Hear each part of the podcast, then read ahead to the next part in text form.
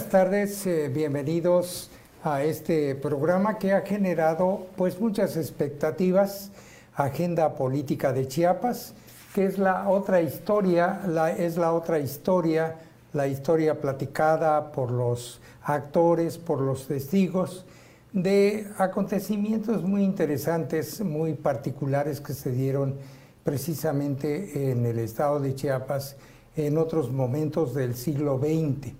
En esta ocasión nos parece muy importante comenzar por un movimiento que tuvo una gran repercusión en la vida social y política del estado de Chiapas.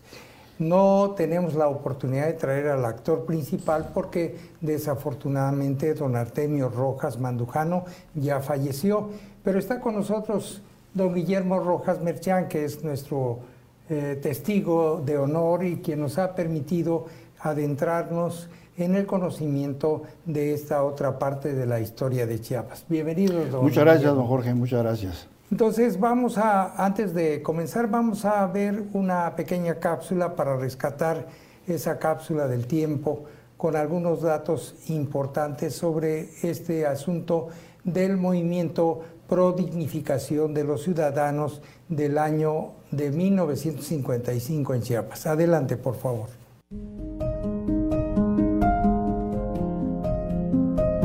Guillermo Rojas Merchant nació en 1941 en el entonces Distrito Federal.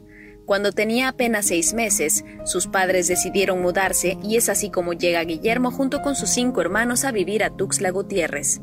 En esta ciudad capital cursó sus estudios en el Centro de Educación Básica del Estado de Chiapas, Dr. Belisario Domínguez, hasta el grado de secundaria. Fue en su adolescencia, con apenas 14 años, que Guillermo fue testigo del comienzo del movimiento que encabezó su padre, don Artemio Rojas Mandujano. Señala Guillermo que en uno de los viajes de su padre, él se horrorizó por el fusilamiento de líderes de un movimiento social en la Trinitaria, a quienes habían decapitado y puesto su cabeza en árboles. Asegura que este hecho fue el que motivó a su padre Artemio a iniciar el movimiento. Aquel 18 de octubre de 1955, Guillermo vio cómo su madre se hincaba por la zozobra. Ese día se convirtió en una fecha histórica.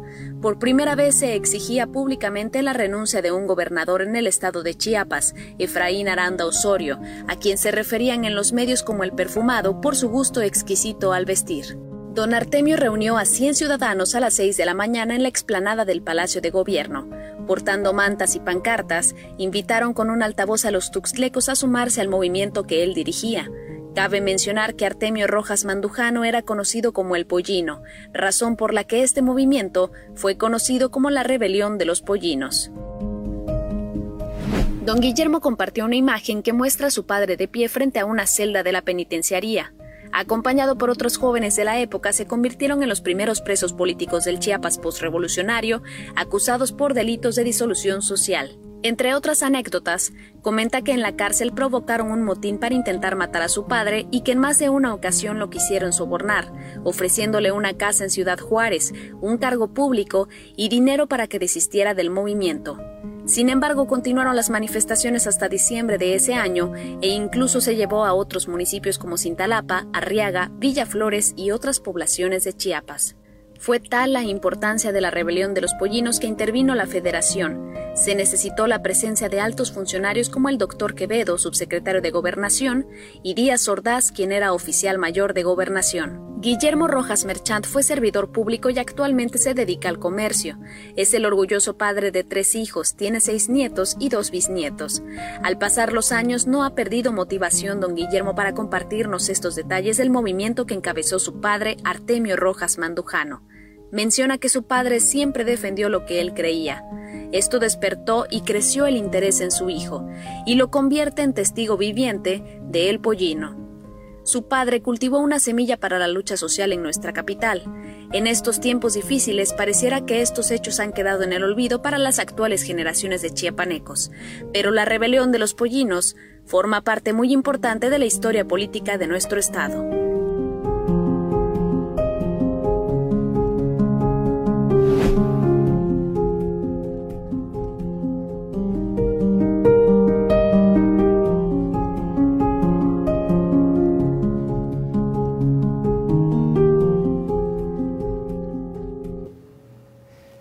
Calentando motores, don Guillermo. Platícanos, don Jorge. Platícanos lo que usted recuerda de esos días de octubre de 1955. La, toma del palacio que hizo mi padre fue en, el 18 de octubre de 1955 a las 6 de la mañana. Para esto eh, le avisó tres días antes al gobernador a través de un telegrama comentado por él que, iba a tomar el palacio.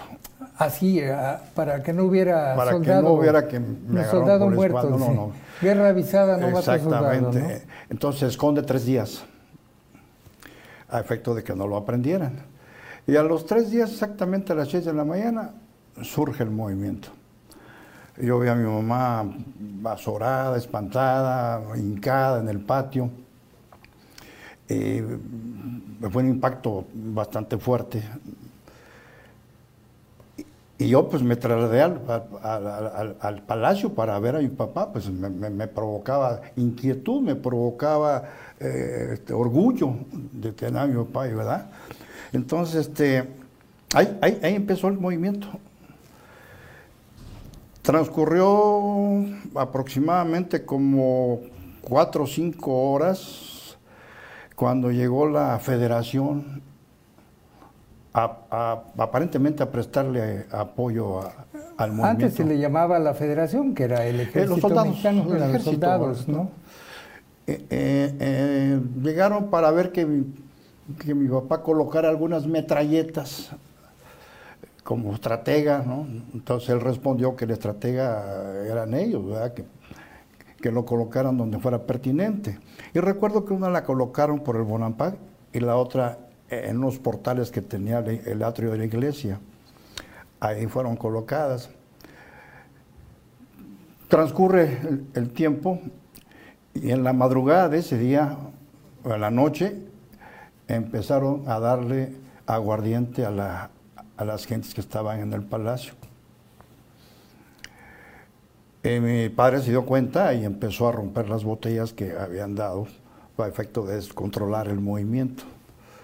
Como a las 2 de la mañana vio que el ejército llegaba y antes usaban bayoneta calada que le llamaban, y él se dio cuenta y, se puso en, el, en, las puertas del palacio. Y, todas las bayonetas llegaron a su, a su persona. Entonces él se hizo de palabras con unos oficiales del palacio y creo, creo que golpeó a uno de ellos.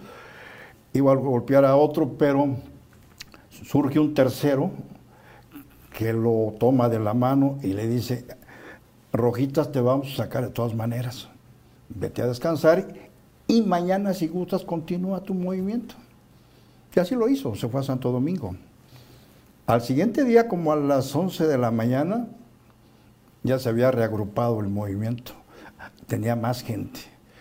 En eso se venía del Santo Domingo con, la gente que él tenía, los que lo seguían, y al llegar al palacio ya estaba el gobernador diciendo un discurso. Y había en medio de la gente de mi papá y la gente del gobierno, habían soldados tratando de detener a la gente que se quería desbordar. ¿No? Y, ahí continuaron, se sucedieron las manifestaciones en otros lados del Estado, en otros lugares del Estado. ¿Qué le demandaban al gobernador? ¿Quién era el gobernador? El gobernador era el licenciado Fray Aranda Osorio. Este... ¿Qué le reclamaban? ¿Qué demandaban? ¿Por qué querían su caída? Demandaban, demandaban, demandaban, la inconformidad eran los asesinatos. En la Trinitaria, previo al movimiento del 55, mi papá presenció una, una masacre terrible, ¿no? Que creo yo que eso fue lo que lo motivó, lo, incentivó. Cambió su actitud. Su actitud totalmente, porque era un, era un modesto vendedor de automóviles. A eso se dedicaba. ¿Y qué se estudio se había hecho un Artemio? Por ahí vimos un... ¿Estudios? Un, diploma de... Eh, eh, fue taquígrafo parlamentario, algo así, taquimecanógrafo, ¿no? Sí, claro. Que todavía conservo yo su, título, su, diploma, ¿no? Entonces él andaba por la Trinitaria y presenció la decapitación, es decir, vio los, los, las cabezas ya decapitadas en el mercado. Y eso le, le, le, incentivó, lo motivó, lo, lo, lo, orilló, lo condujo a, a tomar esa decisión.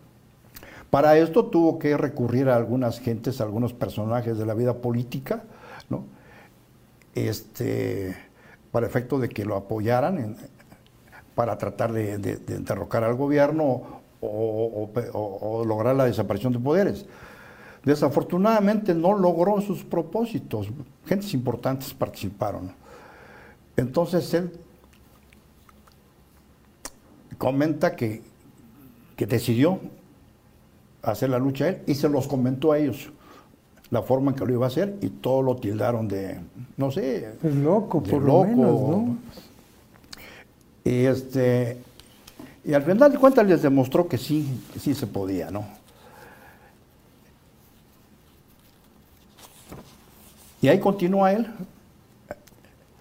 Y esto- esto- pidiendo apoyos, pidiendo... ¿Qué más demandaba don, don Guillermo? Por ahí teníamos una nota. Aquí, aquí tengo algo que, que sustentaba o sustentó la denuncia que hicieron al Senado de la República para, para pedir la desaparición de poderes, como asesinatos como el que le estoy comentando ahorita en este momento, contrabando de cereales, monopolio de aguardiente, inspectores de alcohol al servicio de particulares, impuestos carestía de la vida debido a recursos públicos eh, por 80 millones de pesos, enriquecimiento ostentoso de servidores públicos, escandalosa venta de presidencias municipales, fracaso de la Administración de Justicia, fuga de colaboradores honestos, en este caso pues, Juan Francisco Argüello, Fausto Jiménez y Emilio Ceuda Robles, que prefirieron renunciar a continuar colaborando con el nefasto gobierno. Gobierno ¿no? de- ¿no?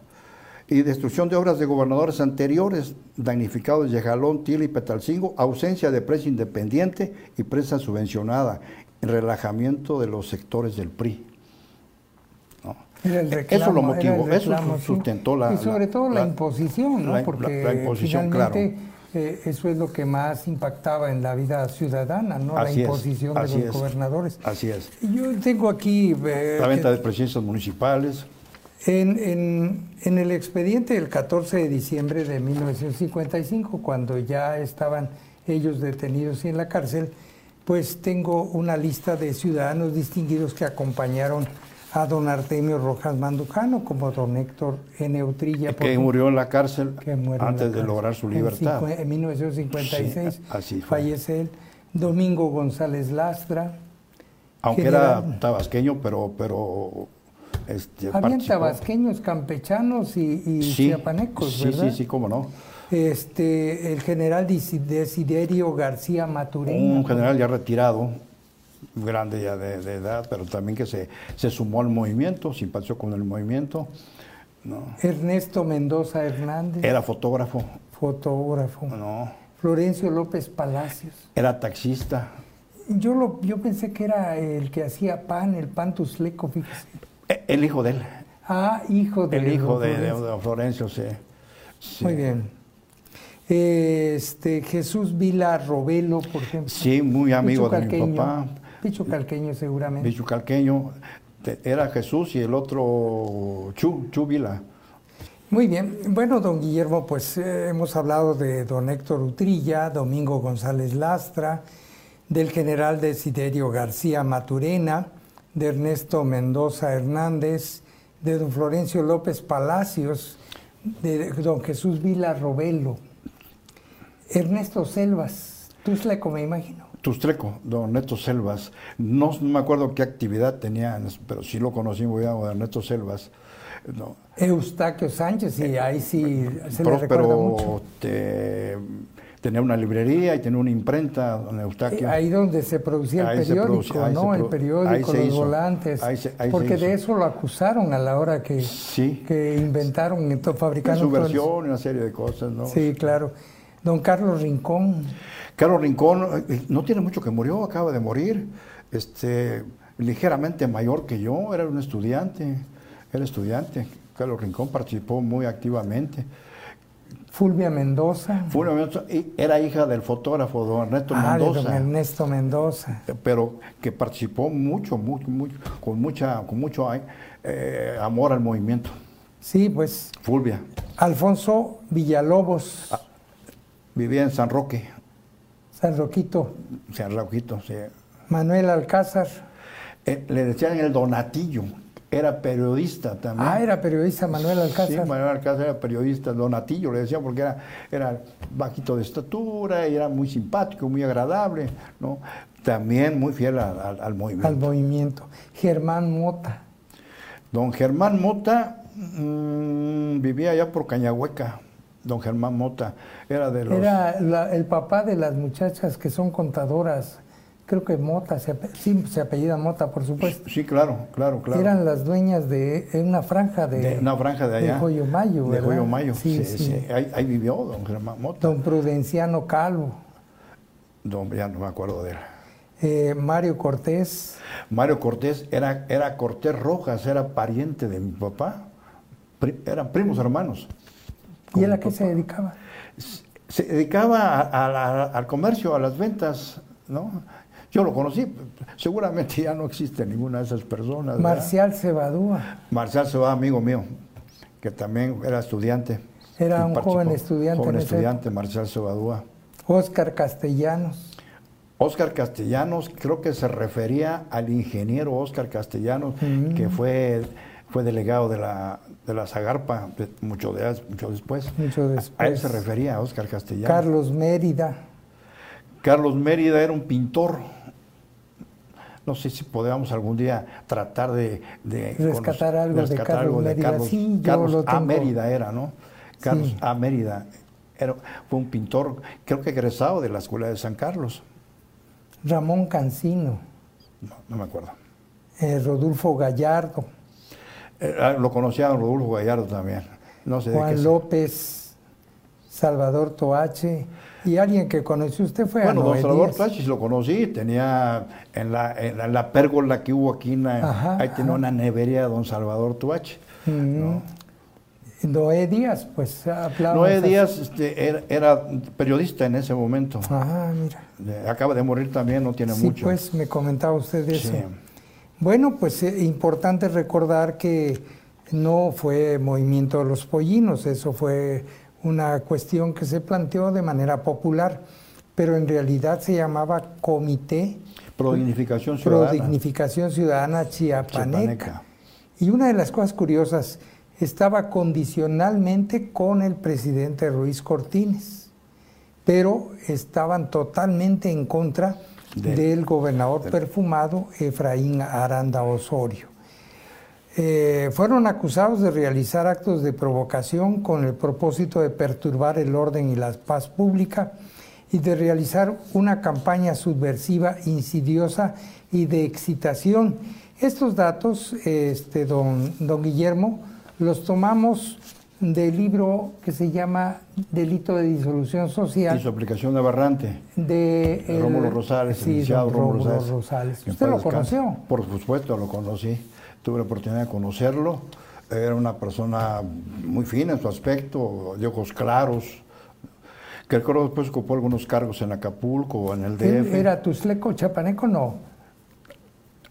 La, verdad no me acuerdo de dónde era. Porque vinieron pues los tabasqueños y vivieron, vinieron sí, también don los González, don, don, Domingo González Trátera de Tabasco. Sí. sí. Sin embargo. Y aquí es importante mencionar que fueron consignados en diciembre de 1955 por el Ministerio Público Federal Armando Maldonado Cisneros, que desde luego al intervenir la federación e intervenir los soldados se convirtieron en delitos de carácter federal. Y el que dictó el acto de formal prisión, por ahí nos debe estar escuchando, fue el juez Ignacio García López. Y una de las acusaciones era de que pues habían tomado la bandera nacional y el estandarte de la Virgen de Guadalupe, porque la mayoría de los que participaban eran, católicos. En aquel tiempo todavía no llegaba no, la corriente cristiana de no. Y los abogados defensores fueron Pablo González Lastra y Jorge Antonio Peniche Peniche. Del foro campechano. Del de foro abogados, campechano. Porque en, en ese momento ningún abogado de Tuxtla, quizá temores muy Justificados. eh, no si quisieron ser cargo de la defensa de, de- de los reos políticos, ¿no? Entonces, eh, el foro campechano en forma espontánea, tengo entendido yo, que, que se prestó a, a llevar la defensa. A llevar la sin defensa. costo alguno. No se pagó un solo quinto por la defensa de ellos. por la defensa de ellos, ¿verdad? Bueno, platíquenos, ¿qué más recuerda usted de, de esa época, don Guillermo? Tengo yo, Ay, había unas anécdotas muy interesantes eh, que... conocí que a un tiene. doctor muy, muy conocido acá en Tustla, ¿no? Era chico pr- Sí, prácticamente y todo el mundo nos conocíamos. El doctor Alfonso Gutiérrez Serra. En ese momento era presidente del PRI en el Estado. Sin embargo, una de las manifestaciones que hizo mi papá, los mítines que había, que hizo, eh, pidió subir al estrado, subió el doctor, pidió el micrófono, se le dio a mi papá, ¿no? Esa escena yo la, yo la precisita yo chico, ¿no? Y empezó a despotricar en contra del gobierno, en contra del gobierno. El resultado ya sabemos cuál fue, ¿no? Sí, pues lo destituyeron inmediatamente. Sí. Otra cosa que viví en una de las giras que hizo el presidente de la República, don Adolfo Ruiz Cortines, que mi mamá y mi abuela, la mamá de mi papá, salimos porque iba a pasar el presidente de la República y mi abuelita iba a intentar hablar con él y lo logró. Rompe la valla, el presidente de la República usaba traje, lo tomó de la solapa, digo, sin agredirlo, ¿verdad? Claro. Y, este, y le pidió justicia para su hijo, ¿no? Y, y- y que, y que lo dejaran en libertad. Llegó la guardia, sí, tampoco sin, sin, sin, sin, sin- golpes, sin golpes ni nada, de- de la manera- retiró, Sí. pero logró su objetivo. ¿Qué tiempo estuvo don Artemio en la cárcel? Tuvo año y medio, seis meses en el fuero federal y después seis meses en el fuero común. Cuando En la, en la antigua penitenciaría en la antigua que penitenciaría. estaba frente al prácticamente de ¿Fue frente al- Bonaparte? Por ahí. ¿Dónde está la cabeza maya? Ahí está. estaba ahí la está, penitenciaría. Ahí está. Yo me acuerdo cuando lo, le, form- le- le dictaron la formal prisión en la cuarta región militar, así se llamaba, que estaba donde estaba la antigua procuraduría, ahorita en la calle central. Sí, claro. Ahí estaba la cuarta región militar. Al siguiente día de que fue masacrado, que fue golpeado, que fue agredido, nos fuimos a, a- nos íbamos a ir a México, porque logramos en la madrugada contactar al, gerente de Mexicana de Aviación y nos vendió los boletos. Hizo esa excepción. Entonces, en el aeropuerto me dice a mí, a, a mí, ve y entrégale estas ropas al teniente coronel Pulido que me prestó anoche porque me, me metieron en paños menores a la, a la cárcel, ¿no? Y él, y él me prestó su... Su eran de la misma estatura, ¿no? Entonces yo se la fui a entregar a- a- al coronel. Y le vas a decir a fulano y sultano, no quiero mencionar nombres de don Enrique, Sí, claro. por, por obvias razones, me voy y le digo a uno de los seguidores de- del movimiento que mi papá se iba en ese momento, pero que iba a regresar. Pero en lugar de estas gentes de irse al aeropuerto a despedir a mi papá, se van a la zona militar. Esto lo precisó mi mamá. Se van a la zona militar y, y en lugar de llegar solos ellos, Llegaron con llegaron con un convoy de, de soldados. Y le dijeron a, a mi papá, nos acompaña don Artemio a la zona, queremos hacer unas aclaraciones con usted. Que se vaya a su familia y usted agarra el segundo vuelo. No sé si habían dos vuelos, no me acuerdo, o mañana se van. Y dice mi papá, no, no, no. Mi mamá dice, no, no, no, no. no. Nosotros esperamos a mi esposo. Y nos fuimos con él a la, cuarta región militar. Como estaba muy agotado, muy cansado, muy golpeado, se quedó en el escritorio dormitado, mi mamá, mis, mis hermanitos y yo. Eh, como a las una hora aproximadamente, dos horas, no me acuerdo muy bien, salieron a decirle que estaba formalmente preso. Claro. Entonces mi, mi mamá observó que dos personas se abrazaron y, y comentaron, no salió bien. Se felicitaron. Pero al ratito salen a decirles, también ustedes están formalmente presos. y ahí se quedaron. Los que habían entregado a una sí, sí, sí, sí, claro. Ahí cumplieron seis meses. Estaba de, de, la zona militar, creo que estaba el, general Agustín Mustieles Medel, si mal no recuerdo. Y, en, y como director de la policía del Estado estaba el teniente coronel Pulido, y de subdirector estaba el, capitán Garduño. Cuando cumplió su, proceso en, el, en el fuero federal, hubo un oficial que le encomendaron que lo trasladara a la penitenciaría de ahí de la Cuarta Región y se opuso. se opuso y se, a los valientes no hay que tratarlos de esa manera, dice, no. Yo me opongo a trasladar a Ciudad Rojas. Y en presencia de mi papá y de mi mamá, le, quitaron, los, galones. los, galones. y lo arrestaron. No sabemos ya qué fin tuvo, ¿verdad? Esa es una... Había simpatía por el Había simpatía, por supuesto que había simpatía. Y, y gentes, con gentes muy relevantes en esa época, gentes de prestigio político, estaban eh, interesados en, en, que se cambiara el régimen, ¿no? en que el movimiento tuviera éxito. Sin embargo, no encontraban la forma, y la forma que mi papá se los planteó no les gustó. Sí, claro. Bueno, ¿y qué pasa? Está año y medio en, la cárcel. Ahí lo trasladan a la, penitenciaría, nos estuvo seis meses, o sea, fueron seis meses exactamente de ambos, de ambos, este, ambos fueros. De, ambos fueros, ¿sí? Ya salimos de allá y nos fuimos a, México una, temporadita, supuestamente para mi papá descansara y retomar otra vez. Y ahí surgieron otros movimientos, otras inquietudes también. No descansó su papá, ya de plano se dedicó. No descansó. Muy bien. No descansó hasta antes de morir. Muy bien, pues eh, como podrán apreciar, eh, esta conversación con don Guillermo nos va llevando por diferentes aspectos de la vida de don Artemio Rojas Mandujano y ahorita ya eh, describimos prácticamente los hechos del 18 de octubre de 1955 eh, que lo llevan a él a pasar una temporada en la cárcel. acusado precisamente por los delitos de disolución social, decían que era un movimiento subversivo que incluso causaba agravios a la bandera nacional, que estaba provocando excitación en las personas para lograr el derrocamiento del gobernador Aranda Osorio. Bueno, ya platicamos de esa parte, que es la parte, digamos, más conocida de la vida de don Artemio Rojas Mandujano.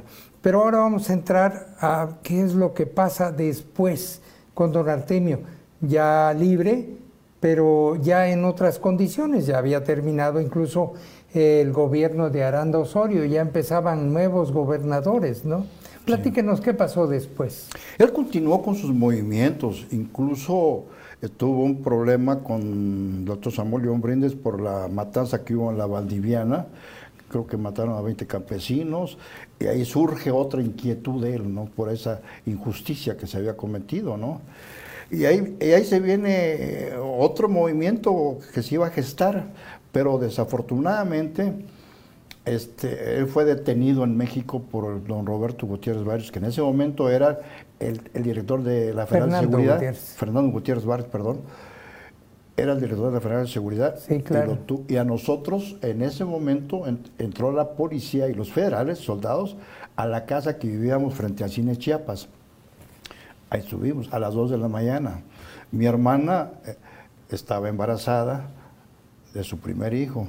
Mi hermano Artemio, mi papá, mi papá, no estaba, mi mamá y unos campesinos que estaban con nosotros. Entró la, policía ya afuera nos formaron a las 2 de la mañana mi mamá y usted de cuenta que nos iban a fusilar, ¿no? Pero mi mamá escuchó un comentario entre el jefe de la policía y el capitán Trujillo, que era el, que comandaba a las fuerzas federales en ese momento. Dice, no buscamos a ellos, buscamos al papá de ellos. Para esto ya habían entrado, rompieron colchones, closets, buscando armas. Al siguiente día nos fuimos a México con mi mamá a, localizar a mi papá, a identificar cadáveres a la morgue, a, denunciar su desaparición a la prensa a la prensa a, buscarlo, a buscarlo. Y no tuvimos respuesta. Fuimos a la casa del estudiante, ahí en las calles de Orizaba, creo que estaban, en la colonia Roma, y ahí nos dieron cobijo. cobijo, nos apoyaron, a mi mamá, a mis hermanos y a mí, ¿no? mientras buscábamos a mi papá, porque pues la familia pues siempre tenía un poquito también de, de temores, ¿no? Claro. Entonces, como a la semana fue asomando mi papá, ¿no? Todo barbón y toda la cosa, lo había tenido. Y nos comentó que le había dicho Fernando Gutiérrez Varios que, dice, don Artemio, conocemos su vida desde que usted nació hasta la fecha. Sabemos que es una persona honorable, inquieto, con sus luchas. Discúlpenos, este, ya está usted en libertad. Pero por lo pronto estuvo varios días en manos de la Dirección Federal Más de una semana estuvo en manos de la Federal de Seguridad. ¿no? Con el Castillo Tiermas también tuvieron problemas, lo secuestraron acá, lo sacaron del domicilio, lo llevaron a, a Totolapa, Oaxaca, con un, un capitán del ejército que era jefe de la policía, de tristes recuerdos, que incluso lo mató la esposa, ¿no? Don Artemio Olinto Domínguez Siliceo. Olinto Siliceo, sí, sí, recuerdo, pariente de mi papá incluso. Él lo llevó con engaños, lo sacó de la casa y le dijo, mira, ya sé que vienes. No puse resistencia porque están mis hijos, no los quiero comprometer. ¿Ok?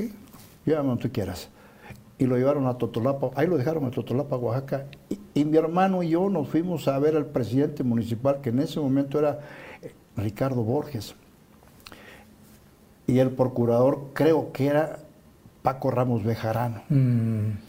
Estaban jugando ping-pong en la Casa de la Juventud. Y los conocíamos a ellos, ¿no? de la sociedad y toda la cosa. Y le preguntamos, oye, pasó esto y esto y esto. No, no sabemos nada. Y dice, no, déjanos investigar. ¿No? A veces nos lo llevaron a tu papá, dice, ¿no? Y empezaron a investigar, investigar, investigar. Resulta que este capitán, Artemio Olinto Domínguez y Liceo, había trabajado en la Federal de Seguridad. Y lo identificaba perfectamente. Un tipo trastornado, totalmente trastornado. ¿no? Mal, mal, mal, no sé cómo el gobernador se le dio cabida a ese tipo, ¿no? Nefasto. Él lo secuestró. Volvimos a regresar, platicó con, unas, unos, con unos este, funcionarios aquí mi papá, lo amenazaron de muerte. Nos regresamos a México y aquí echaban volados con los taxistas de que mi papá ya no regresaba. Quiero omitir eh, quién fue el que este, y regresó. La verdad, cuando regresamos... Ya regresamos a 1970, ¿no? Sí, sí, sí, Cuando vivía don Artemio y la familia en el edificio este Charcot, ahí en pleno centro, ¿no? Sí, después vivimos en otro, este, en, el edificio Avendaño. Ajá. Ahí cuando sacó este, Olinto a mi papá, ahí, de ahí lo sacó. Y así sucedieron de, eh, manifestaciones después del movimiento de Arnaldo Osorio. Eh, y su lucha política mi papá la continuó, ¿no? Tenía actividades, vendía una casa, vendía otra, vendía seguía haciendo, y digamos, su ejercicio trabajando de, esa manera para poder este, sobrevivir. Sobrevivir, ¿no? Sí, pero ya era una persona emblemática. Yo recuerdo que en el año 70, previo a las elecciones, al proceso electoral, un grupo de ciudadanos fue a verlo ahí precisamente, ahí en el departamento de Charcot, y le fueron a pedir que aceptara ser candidato a gobernador, y él les dijo que no, que les dijo que no por varias razones, entre otras la falta de dinero para hacer una campaña. El candidato a gobernador del PRI era el doctor Velasco Suárez, pues cómo, cómo reñir, ¿no? También el doctor Velasco Suárez lo metió a la cárcel. Porque precisamente porque don, eh, don Artemio era un emblema, pues. Lo metió a la cárcel y ahí sí fue una injusticia. Bueno, no había un motivo. Este, estaba el licenciado Romeo Ortega como secretario. Era subsecretario de subsecretario. Entonces lo aprenden a mi papá y por estaba las publicaciones de don Pancho Burelo. Sí, sobre la primera. Ahí lo aprenden y nos manda a decir, dígale a mis hijos que me llevan preso. ¿No? Ya nos investigamos, lo llevaron aquí preso, aquí no estaba, lo trasladaron a Villa Flores, preso. Aquí lo, lo, toman preso porque hubo una invasión en las Carmelitas mm. y a él, lo, él lo, culparon. ¿no? Y no era cierto, ¿no? Entonces mi hermano mandó unos telegramas un poquito fuertes al gobernador y Romeo Ortega, como, como era amigo de nosotros, le dijo, ya tengo, mira, estos telegramas están muy fuertes para el señor gobernador. ¿Y qué querías? ¿Que le mandáramos flores? ¿Qué querías? ¿Que, que, que, aplaudiéramos lo que hizo con mi papá? Digo, si hay una invasión a la luna, se lo van a atribuir a mi papá, ¿no? Entonces lo trajeron a, Villa Flores, porque allá supuestamente había otra orden de aprehensión que estaba el licenciado Roberto Fernando Reyes Cortés de juez, pariente de mi papá. Eh, Tellito, ¿dónde quiere usted dormir? ¿Aquí en la cárcel o, o quiere usted dormir en, el hotel? No, pues yo quiero que en la cárcel, en el hotel me van a matar y no voy a saber quién. Aquí, aquí me quedo. Y el licenciado Soberano, que en paz descanse, llevó el juicio allá. Ramón Soberano. Ramón Soberano. y nos decía, era amigo de nosotros, y nos decía Ramón, eh, espérense un día más, lo va a sacar en libertad. No, un día más. No estamos, no, pues ya le fijaron una fianza. Tillito, ¿cuánto quiere usted pagar de fianza? Le dijo Fernando. Pues yo no quisiera pagar nada. Le fijó una fianza de tres mil pesos. Y ese mismo día salió. Pero Ramón estaba molesto con nosotros. Un día más que me den, yo lo saco en libertad. Desconozco el proceso que iba a hacer, ¿verdad? Pero así estuvo en Villaflores con el doctor Velasco.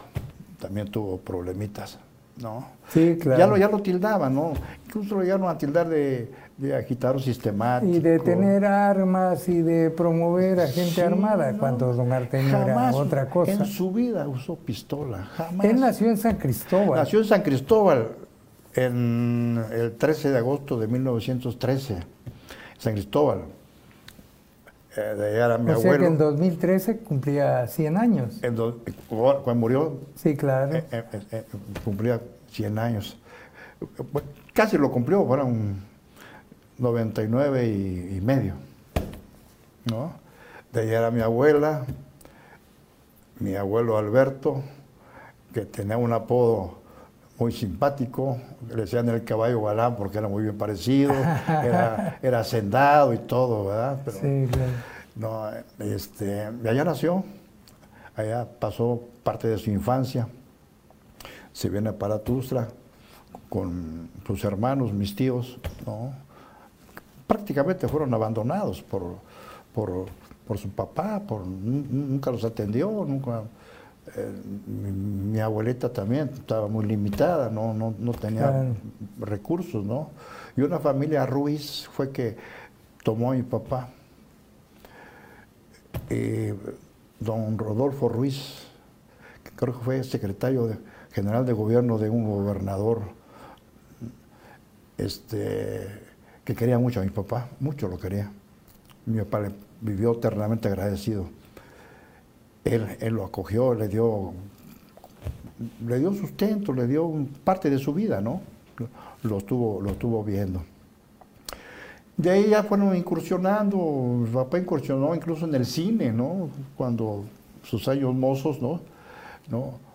Uno de mis tíos, hermanos de él, también se metió al, a la radio allá en México, corto tiempo, ¿no? pero incursionaron. Gentes que no tuvieron grandes estudios, pero que sí lograron ciertas posiciones este, eh, sociales y, económicas, ¿no? ¿No? Eh, tengo un tío que trabajó en los laboratorios Pfizer, no tenía ni tercer año de primaria, sin embargo destacó como, como vendedor de los laboratorios. Este, eh, mi tío Alberto, incluso incursionó en la lucha libre. que se formaron solas, ¿no? Claro, claro. Pues don Artemio fue boxeador. Mi papá nunca tomó, ¿eh? Me, decían que fue boxeador. fue boxeador. Fue boxeador. Este, y precisamente, hay muchas versiones, ¿no? Claro, claro. Pero ahí me comentan que cuando tuvo una pelea él estaba don Alberto Redondo, que era el promotor de box, incluso estaba Arando Osorio, ¿no? Muy bien, eh, la personalidad de don Artemio Rojas Mandujano y el movimiento pro eh, ciudadana en Chiapas de 1955, pues ha sido razón y, también objeto de estudio de muchas personas que se han interesado sobre esta época. Entre ellos eh, está un texto, La rebelión de los pollinos, que escribe precisamente el ex magistrado y ex miembro del Consejo de la Judicatura Federal, Marcos Arturo Nazar Sevilla, quien no le conocíamos esta faceta a don Marcos Arturo. Y dice, eh, ante la sorpresa de los tuslecos, el 18 de octubre de 1955, aproximadamente 100 personas se manifestaron frente al Palacio de Gobierno y exigieron que desaparecieran los poderes del Estado de Chiapas. Artemio Rojas Mandujano, sin antecedentes importantes en política, era el líder del movimiento, lo que en principio fue considerado un acto aislado de protesta que fue controlado por el ejército mexicano desalojando a los, manifestantes en la madrugada del día siguiente. Se prolongó por más de un mes con mítines y marchas en las calles de Tuxtla hasta convertirse en lo que ahora históricamente es considerada la rebelión de los pollinos. Interesante anotación que hace don eh, Marcos Arturo Nazar Sevilla y desde luego el licenciado Rómulo, Rómulo Rosales, que escribe el libro El delito de disolución social, en el que cataloga como una aberración la aplicación de este delito en Chiapas y sobre todo en la persona de don Artemio Rojas Mandujano y un grupo de, destacados chiapanecos campechanos que se sumaron a la rebelión de los pollinos. También ustedes pueden eh, en un momento dado buscar en la biblioteca, seguramente en la biblioteca Jaime Sabines, debe haber este libro que se llama Los procesos políticos en Chiapas, que se refiere a la verdad legal relacionada con los simulados y atentatorios procesos políticos chiapanecos durante el régimen del licenciado Efraín Garanda Osorio y lo escriben dos abogados del Foro Campechano, que fueron los abogados defensores de don Artemio y de sus compañeros, el licenciado Jorge Antonio Peniche Peniche y Pablo González Lastra. Bueno, pues ahí tienen ustedes algún material para alentar su conocimiento. Eh, muchas veces uno conoce más de la historia de otros lugares que de la historia propia de Chiapas, de Tuxtla. Por esto, este, esta es la razón de la agenda política, el que llevemos al conocimiento de la otra historia. Y esta es la razón de la presencia también de don Guillermo Rojas Merchán, porque él como testigo de las cosas, él vivió parte, era muy joven, pero vivió parte, sobre todo la parte más difícil y complicada, el ser hijo de don Artemio Rojas Mandujano. ¿Cuál era la, percepción que tenía don Artemio ya después de pasado todo este tiempo, don Guillermo? Su percepción era continuar con tratando de defender al pueblo. Es evidente que que no hay gobiernos perfectos y que siempre se encuentran algunas anomalías, deficiencias en, la administración pública. Entonces, él se propuso a, ser un defensor, llamémosle en ese momento, sistemático. Claro, claro. ¿Por qué no? Y en, en, algunas veces encontraba eco, otras veces no, pero él quería seguir luchando por el pueblo. Ese era su, su razón de ser. Su, visión, su razón de ser, su percepción de la, de, la vida política. Él aceptó ser candidato algunas veces para gobernador porque él era apartidista prácticamente, pero aprovechaba cualquier tribuna para denunciar cualquier, para luchar, ¿no? Cualquier tribuna que le permitiera él el acceso, él lo aprovechaba para hacer sus denuncias, ¿no? sus peticiones, sus, sus señalamientos al gobierno, ¿no? Esa, era su percepción de él. Tan es así que, que vemos que, que antes de morir seguía con sus, con, sus movimientos, con sus con su actitud actitudes de, de, rebeldía, ¿no? ¿no? Eh, eh, jamás, la, jamás la dejó, ¿no? aún en, sus, en sus últimos días de, vida. ¿no? Entonces estamos hablando de don Artemio de 1900. ¿Cuándo nació él entonces? Él, nace en, en, en, 1913. 1913. Sí, el 13 de agosto, ¿no? Ellos fueron tres hermanos, ¿no? Ya todos fallecieron, ¿no? Eh, se casa con mi mamá, tienen seis hijos, de los seis que tuvieron, tuvo mi mamá, nada más quedó yo de los seis. Ya, los otros ya Todos ya murieron, todos, todos, todos, Hasta Artemio, ¿verdad? Hasta Artemio, que era, mucho menor que yo. Y era también este era inquieto, heredero era, muy talentoso, desaprovechado probablemente por algunas administraciones, pero, pero era muy talentoso mi hermano, no, no, no sé si esté bien que lo diga, pero... pero no, claro que sí está bien. ¿Y no dejó él ningún escrito, ninguna cosa no, esbozada? No. Eh, él estudió una carrera que probablemente, él me, me contaba muchas veces que, que no le gustaba ¿no? la carrera de Ciencias Políticas y Administración Pública, ¿no? Pero él estudió, terminó la carrera. No se tituló, pero terminó la carrera. Y luego se dedicó al karate.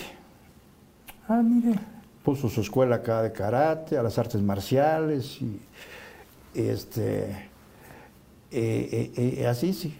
Tuvo una enfermedad bastante penosa que, murió, ¿verdad? mi hermana Elvira también murió joven, ¿no? Y mis tres hermanitos que murieron chicos, los, los primeros, ¿no? Pero ¿Qué decía don Artemio ya en los últimos años?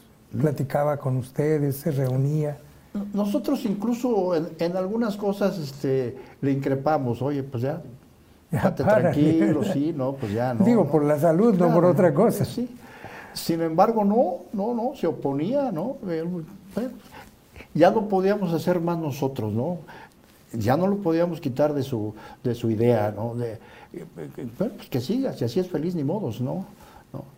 Mientras no no provoque una situación difícil o, que, o, que, le vayan a hacer algo, entonces sí vamos a, tener que participar, pero no, no, no. No le, no le escuchaban, vamos, no, no, no, no le escuchaba, no. Era un poquito estéril su, su, lucha, sus denuncias, ¿verdad? ¿Qué, qué lecturas tenía él? ¿Qué leía últimamente? Leía muchos periódicos, estaba muy informado, de lo que pasaba todos los días. Iba al día con la información. Sí, claro. ¿no? Por su grado de estudios fue, fue aparte de la... no, pues no, no creo que no, no, no, terminó ni el sexto año, ¿verdad? Pero, pero este, estudió la, la tequimecanografía. Este, a pesar de eso, pues no, no tenía cierta... respondía en algunas cuestiones que se le planteaban, ¿verdad? Y si no, pues se recurría a, los consejos, se recurría al asesor o a algún amigo. Ya la experiencia, ¿no? la, ya la experiencia. Sí. Lo, reconocible de, mi papá, yo lo, yo lo, así lo veo, es su valor. Difícil de sustituirlo, ¿verdad? Claro. Es su valor. Un valor que, que no se modificó para durante toda su vida, ¿no? Cuando el primero de diciembre lo llevan al sumidero. Y ahí el capitán Trujillo y otros oficiales lo colgaron de las manos para, para, para ver quién lo mataba. ¿no? Eso fue verídico. Para amedrentarlo y que, desistiera de, sus, su, movimiento. su movimiento. Mi papá no les dijo nada. Como no como no encontraron ninguna respuesta de, de, ese ejercicio, estas gentes, en la madrugada lo llevaron a la penitenciaría. ¿no? Pero antes le dieron su paseadita al... Sí, no, incluso lo, dejaron en paños menores y todo. Ahí donde fue el teniente coronel Polillo que le prestó su ropa. pero de ahí del sumidero lo llevaron. No, no, no quedó detenido, ¿verdad? Pero, pero Eso era para haber amedrentado a cualquier persona. Eh, y, lo, y, lo, colgaron del sumidero. No, no. Y, nunca se amedrentó él, nunca tuvo miedo, nunca, absolutamente nada, nada, nada de No, y la, familia, fue, la familia fue importante también. Y, nosotros que fuimos objeto de persecuciones, de vigilancia. compartieron toda la, vida de la, judicial eh, atrás de nosotros. Yo ya tenía delirios de persecución, yo pensaba que cualquier cargo se me pagaba atrás, no pensaba que me estaban siguiendo a mí, ¿no? Yo tenía, un poquito de trastornos ya de tipo tipo emocional y eh, eh, la sociedad nos, nos soslayó, nos, nos, marginaron, no teníamos acceso a los trabajos, no, en fin, una serie de, de, situaciones difíciles, ¿no? Difíciles. Para ir cerrando, don Guillermo, ¿cómo, ¿cómo definiría usted a su papá? Eh, bueno, la definición como, como, como padre, pues fue, excelente, jamás dejó su casa, ¿no? Como ciudadano, yo creo que cumplió con un deber en su momento, en el momento en que él vivió, ¿no? Sin ser él político, sin ser él, este, eh, nomás que vio la injusticia, ¿no? Yo, lo defino como un hombre que, que, tomó en, en, su momento, ¿no? Lo que tenía que haber tomado, ¿no? Asumió su, responsabilidad, como ciudadano, social, política. Así es. Sin, importarle realmente. Así, lo pienso yo, ¿verdad? Muy bien. Eh, un hombre que nunca tomó, jamás, ni de joven, ni de grande, nada, nunca fumó, nunca fumó en la vida, ¿no? ¿No? Siempre tenía otras probablemente otras, claro, seguramente pero, pero nunca fumó ni tomó y nunca decía majaderías. Cuando estaban platicando amigos de él y estaban diciendo majaderías, nos corría a nosotros para que no lo escucharan. Para que no lo escucharan. Pero fue, muy educado. íntegro, fue, fue educado, fue educado, fue educado. ¿No? Y muy comprometido. Muy comprometido con su, con, su momento. Muy bien, don Guillermo, pues ya ve que la plática estuvo rica. Don Jorge, yo le agradezco a usted muchísimo que me haya dado la oportunidad, ¿no? de relatar algunos pasajes de ese movimiento social que llevó a cabo mi papá.